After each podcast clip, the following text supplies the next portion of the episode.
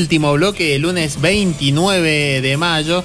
Eh, bueno, recién tuvimos una nota muy, muy linda por el ciclo de Infinita Niñez. Estamos hablando de un ciclo de teatro muy, muy lindo que lo pueden encontrar en las redes sociales, sobre todo para consultar a ver si hay lugares y pueden llevar a sus niños y niñas a ver buen teatro mendocino, en realidad teatro federal, porque también hay elencos de Buenos Aires, hay elencos de Misiones. De Misiones, de lados. Y bueno, muy muy lindo también tiene el apoyo del Instituto Nacional del Teatro, así que no se lo pueden perder. Y vamos a seguir haciendo esta hermosa invitación durante toda la semana, o por lo menos mientras dure lo que es este ciclo de teatro. Sí. Vamos a presentar al invitado del día de hoy, que Adri me ha mandado un mensajito. Ah, acá lo tengo, la Adri. Ay, Ah, no, no. mirá, A mirá, ver, mirá. ¿qué No, ha porque mandado? nos está mandando lo que son los futuros eh, entrevistados. Acá en la agenda arriba, en este caso parece que se viene una entrevistada, así que muy atentos porque se viene un sinfónico redondo y ricotero en el. Teatro Plaza Godoy Cruz. El año pasado es- explotó totalmente y este año no tengo duda de, de que va a ocurrir lo mismo, así que muy atentos. Muy A ver si atentos. podemos regalar algunas entraditas.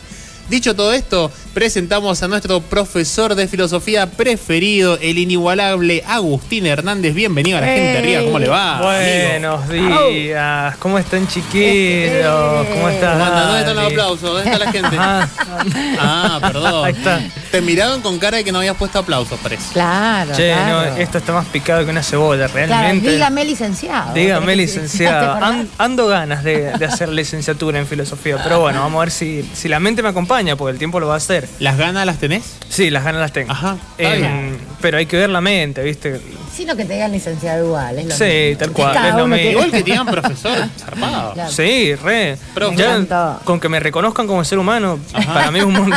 Qué bien que juega el profe el Assassin's Creed, dicen. Qué Mirá. bien que juega el profe el Dark Souls. Al Dark Souls sí, medio de madera, pero sí, le estoy. Es le complicado. doy. Es complicado, sí. Pero bueno, nada. ¿Qué son juegos de play? Son Sí. juegos de play. ah, Nada digo, que cuando nada. escuché ese nombre raro de Dark Souls, yo digo, ¿qué estás jugando?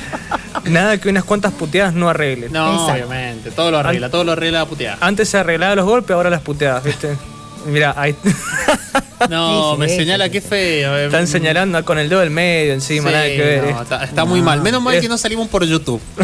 si no, ¿sabes qué? Olvidate, Imagínate no. streamear esto, ¿no? Sería. La levantamos en pala.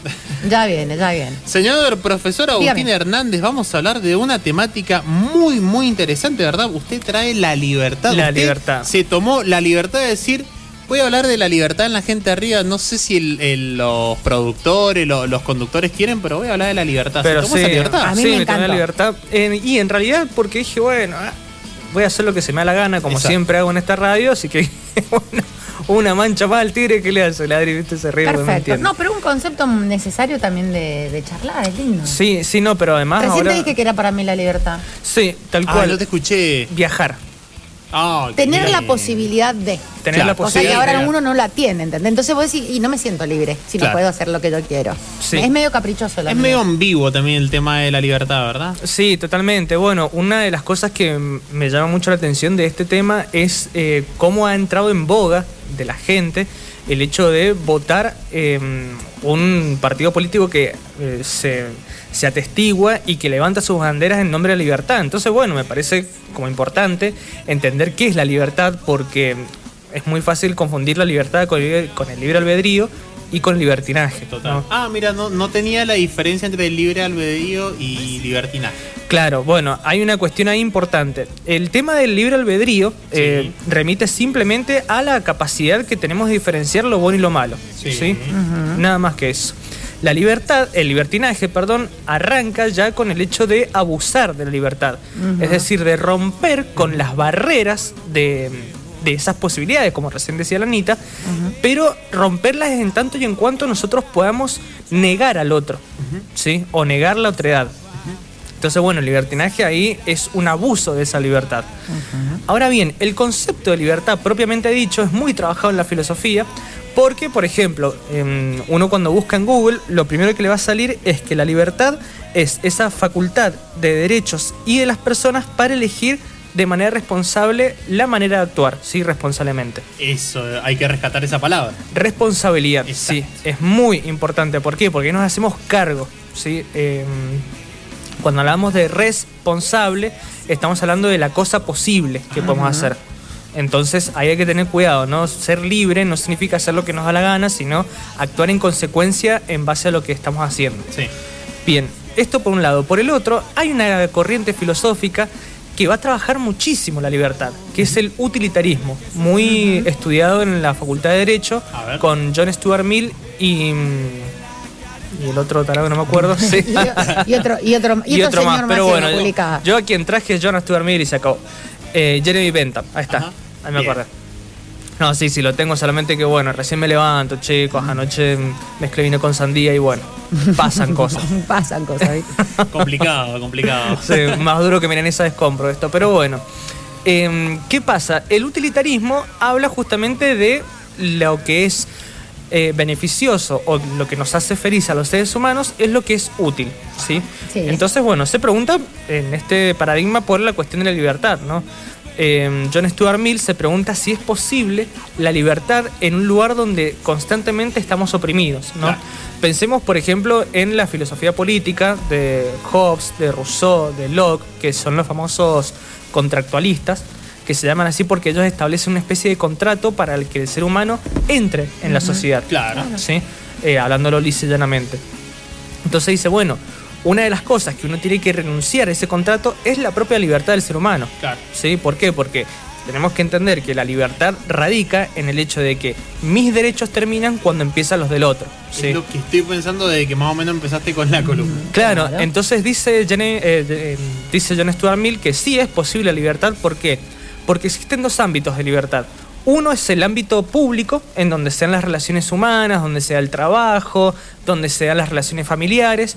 Y otro es el ámbito privado, en donde está nuestra propia mente y nuestros pensamientos. Claro. Donde dice Stuart Mill, miren, ahí el Estado no entra, ¿sí? O al menos por ahora, ¿no?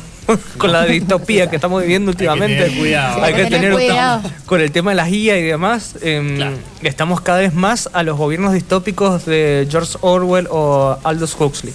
Pero bueno, hoy por hoy eh, aprovechemos que en el ámbito privado la, el Estado no entra, ¿sí? es decir, en nuestra mente el Estado no, no juega mucho. Pero ahí, bueno, radica un hecho de que qué pasa dentro de nuestra mente, ¿no? ¿Cómo se radica la libertad ahí? Claro. Porque muchas veces, a ver, si efectuamos la libertad que pensamos, terminamos presos, ¿no? Básicamente. El otro día leí un, un meme muy gracioso que decía que, hubie- que te hubiese gustado hacer o dónde estarías si hubieses hecho lo que te hubie- hubieras tenido ganas. Estaría preso. Muy bueno. Durísimo. Pero bueno, em, entonces la libertad ahí se empieza a abrir un poquito más a el hecho de entender que la libertad viene desde nosotros mismos, ¿sí? viene del- desde nuestro sentido interior. Ahora bien, me voy a meter un poquito más con la libertad porque mm, este autor que voy a traer, he traído dos que son dos titanes de la filosofía. Uno es Jean-Paul Sartre y el otro es Eric Fromm. Y Jean-Paul Sartre tiene algo muy curioso que decir, que mm, no voy a retomar la típica frase de que mm, el hombre está condenado a ser libre y demás, que se la vamos a trabajar, pero lo voy a trabajar desde otro lado. A ver. Sartre habla desde la libertad entendiendo siempre al otro, ¿sí? Sí. Dice, el otro es una libertad que no coincide con la mía, Muy bueno. ¿no? Entonces, ¿qué dice? En esa relación primaria de mi libertad y la libertad del otro que no coincide con la mía, tengo que entender que yo soy un esclavo del otro. A ver. Porque la libertad del otro, al no coincidir con la mía, puede subyugarme y me condiciona. Entonces, ¿qué pasa? Ahí aparece algo que es la visión del otro, ¿no? Dice Sartre algo muy curioso y esta frase es impresionante, se las voy a decir despacio para que la puedan Anotar. escribir, ajá, para que la puedan anotar mis queridos oyentes. Eh, dice, nadie es en tanto y en cuanto no nos ven. Nadie es en tanto y en cuanto no nos ven. ¿Por qué? Porque si nadie nos ve, ¿cómo estamos siendo si nadie nos puede ver? ¿no? Claro. Entonces, la libertad, dice Sartre, radica siempre en el hecho de que el otro nos ve. Ahora bien, ¿cómo zafamos de esta esclavitud del otro? Bueno, Sartre dice lo siguiente, tenemos dos posibilidades. Podemos actuar en base a poseer la libertad del otro, que ahí, dice Sartre, es el amor, el amor radica en, posicionarnos y obtener la libertad del otro. Claro. Sin condicionarla. No, condicionándola. Claro. ¿Por qué? Porque nosotros somos esclavos de nuestra pareja o nosotros esclavizamos a la nuestra en base a un ejercicio del poder que hacemos dentro de la relación amorosa para Sí, hacerte. sí, total. Eh, entonces, por ejemplo, sin querer queriendo, hacemos o dejamos de hacer cosas para que el otro nos mire. Claro, ajá. Sí, aunque sea jugando desde el plano inconsciente, pero Claro, Sí. tal cual. O también nosotros hacemos o dejamos de hacer ciertas cosas para que el otro nos deje de ver. ¿sí? Em, es muy curioso lo, lo que plantea Sartre Sí, acá. sí, sí. Es durísimo también, pero, pero bueno, juega en el ámbito de la libertad. Y el otro dice es que puedo em, recortar mi libertad en tanto y en cuanto aplique la indiferencia, ¿no? Es decir, en el hecho de que yo actúo en base a que el otro no me interese si me ve o me deja de ver. ¿Sí? Que eso es lo mejor, en realidad. Que eso sería lo, lo más difícil, claro, lo óptimo, lo auténtico sería, ¿no? Eh, pero ¿qué pasa? Dice Sartre, el ser humano está inmiscuido en un mundo social, Ah, ¿sí? en un mundo de tensiones, donde siempre la mirada del otro nos fagocita, nos condiciona. Hay una Nos frase, impulsa también. o nos impulsa también, hay una frase muy curiosa de Sartre, que no debería tampoco. ¿Impulsarnos? No, la ¿O mirada del otro. No, la mirada No, del otro no. Deberíamos impulsarnos nosotros por Claro nosotros mismos. Pero es como, claro. Tal cual. Bueno, hay una frase curiosa de Sartre que dice el infierno son los otros. Ujú. ¿Sí? Porque, porque el otro, Despejan. claro, y además me condiciona en la inmanencia, dice Sí, sí, Sartre. ¿Qué significa esto? Que si, por ejemplo, ustedes me conocen como profe de filosofía, pero yo voy, no sé, a la esquina y le compro a alguien una alita de mosca, un, cosito de merca, van a decir, oh, este profe de filosofía es re drogadicto.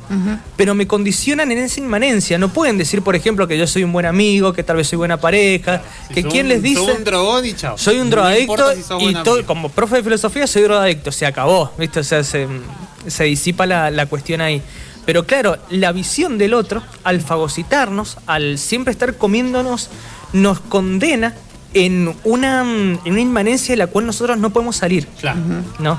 Entonces, ¿qué pasa? Lo que plantea Sartre, que acá es donde mm, cierro todo esto, es que lo que nosotros deberíamos hacer como personas libres es reconocer nuestra libertad siempre y cuando respetemos la libertad del otro.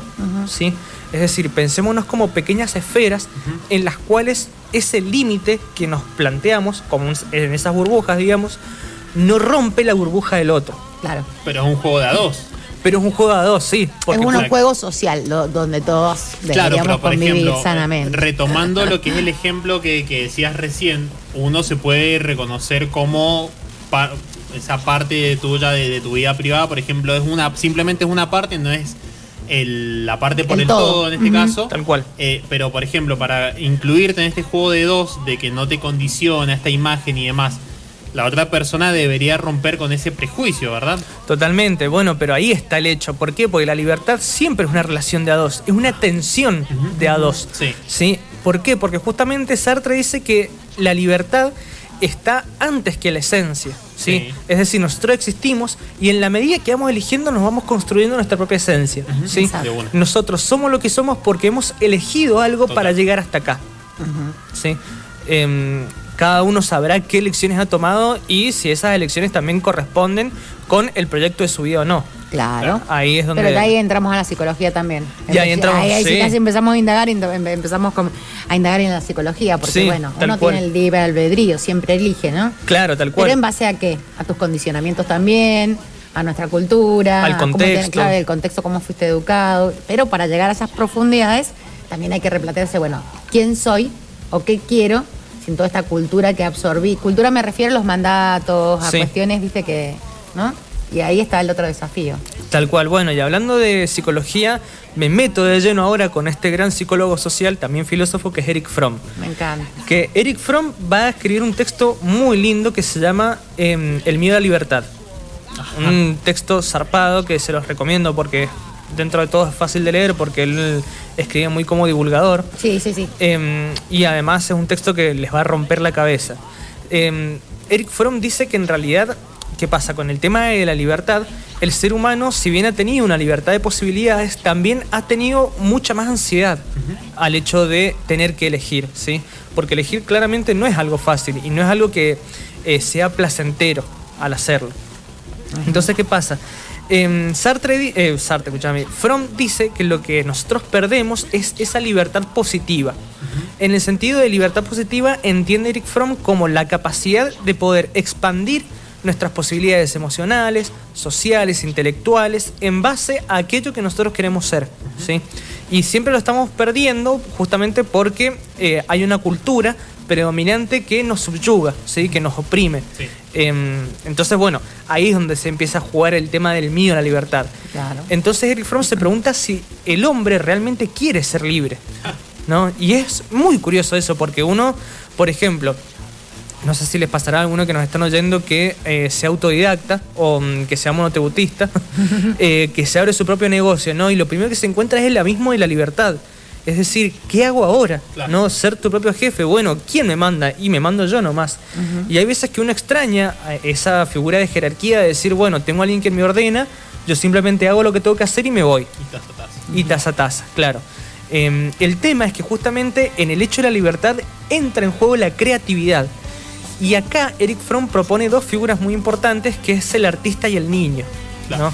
¿no? Muy bueno. Claro, Muy bueno, es curioso eso, ¿por qué? Porque el niño y el artista son personas que actúan en base a la creatividad Exacto. Claro, y totalmente. sobre todo a, una, a un ejemplo muy importante que, ejemplo no, un concepto que es capital en este libro, que es el de espontaneidad, ¿sí? que viene de espotenta, del latín, que significa la libre acción de la voluntad. ¿sí? Claro. ¿Qué pasa? No sé si a ustedes les ha pasado el hecho de que un día, no sé, se despiertan o están tomándose unos mates o están tomando el bondi y les llega una idea a la cabeza media rebuscada que dicen, che, ¿y si hago tal cosa? ¿No? Un pensamiento espontáneo, que uno lo puede seguir o no. Bueno, ahí dice Eric Fromm, actúa la libertad. La libertad actúa desde ese nivel inconsciente en donde los pensamientos espontáneos nos dicen qué es lo que podríamos hacer, pero está en nosotros el hecho de elegirlo o no. Claro. Eh, es muy curioso, es muy bonito, Me porque encanta. sí, por lo que habla Eric Fromm es que la libertad tiene dos grandes componentes, que es el trabajo y el amor. ¿sí? El amor en base a la autoafirmación de nosotros, pero también la afirmación del otro. ¿no? Distinto de Sartre, que veía que la libertad es una condena porque el otro nos somete, Claro. eh, nos somete en su libertad. Fromm lo que va a decir en, en realidad, la libertad es poder tener la conciencia de que el otro es un otro y yo lo respeto en esa libertad. Claro, totalmente. Y otra es el trabajo, que el trabajo dice que es el acto de la creación, ¿sí? es la posibilidad de siempre estar gestionando nuestras actividades y nuestras actitudes en base de poder explayarnos, ¿sí? de poder ser nosotros mismos auténticamente. Y cierra con un pensamiento que me parece increíble, ya con esto no, los- no les mato más la cabeza, eh, que dice lo siguiente, el acto de la espontaneidad es propio de la vida. ¿Por qué? Porque al vivir nos damos cuenta que ser espontáneos no es otra cosa que el acto mismo de vivir. Total. Sí, sí, Exactamente. sí, sí. Se engancha mucho con esas frases que dicen que uno no, no está, no sabe vivir, sino que todo el tiempo constantemente está aprendiendo a vivir. Sí. Se me ocurrieron muchas cuestiones hablando de la rutina, hablando de la dedicación, hablando un poco también eh, de, de- de ese amor que tiene uno adentro y que en algunas actividades, en algunas cosas, que por ahí no, no puede llevar a cabo por una cuestión quizás de tiempo, por una cuestión monetaria, por una cuestión coyuntural también. Por ejemplo, eh, hablando un poquitito también, pensaba en desviarme el tema de la rutina. Sí. Y también me acordaba, por ejemplo, de un concepto que se decía de que una tabla de planchar en realidad no es más que una tabla de surf que está frustrada y que se vendió al sistema y que para obtener un trabajo, como para tener una rutina, para ordenarse, se terminó volviendo una tabla de planchar, cuando en realidad en su concepto o su sueño era hacer una tabla de surf. Claro, su Y anhelo. ahí, claro, y ahí te decían, vos tenés que ser tu propia tabla de surf. Tal cual. Eh, muy buena la temática, Agustín. Me gustó la encantó y me dan ganas y de hablar. de seguir y seguir, porque eh, aparte de los autores que tocó, Claro. este, bueno, eh, tienen mucha tela para cortar, ¿no? Me Sí, encanta, me sí, encantan sí, los tal dos. cual. Pero bueno, también es un poco esto de recordarnos eh, el precio de la libertad, que el precio de ser libres es el ser responsables, ¿no? Claro. Totalmente. Em, así que bueno, nada, no es fácil ser libre, no es fácil elegir. Em, entiendo todas las personas que ahora están en un gran dilema con su propia vida, con su existencia, de saber qué hacer y qué no hacer, pero tengan en cuenta que en ustedes mismos está la posibilidad siempre de ser quien ustedes quieran ser. Exactamente, esa es la propia libertad. Una Es- Barbie Girl. Ay, qué lindo. Sí, esa- acá, claro, bueno, es cierto, acá lo que nos dice Adri un poco es que ya lo dijo la renga y bueno, evocamos un poco a esta canción que justamente se llama Hablando de la Libertad. Hablando de la libertad. También, eh, así que bueno, sí, hay muchos artistas que lo, lo han dicho, lo han mencionado, ya sean canciones, ya sean entrevistas eh, y demás. Te- iba a decir algo más y se me fue el concepto y tampoco lo quiero alargar demasiado, pero sí, por ejemplo, esta temática ya... Como siempre lo decimos, podemos seguirla extendiendo Sí, y demás. Me imagino claramente. que hay más autores, más vertientes y demás. Sí, sí, sí. Bueno, está el, el hecho de la política, que Claro.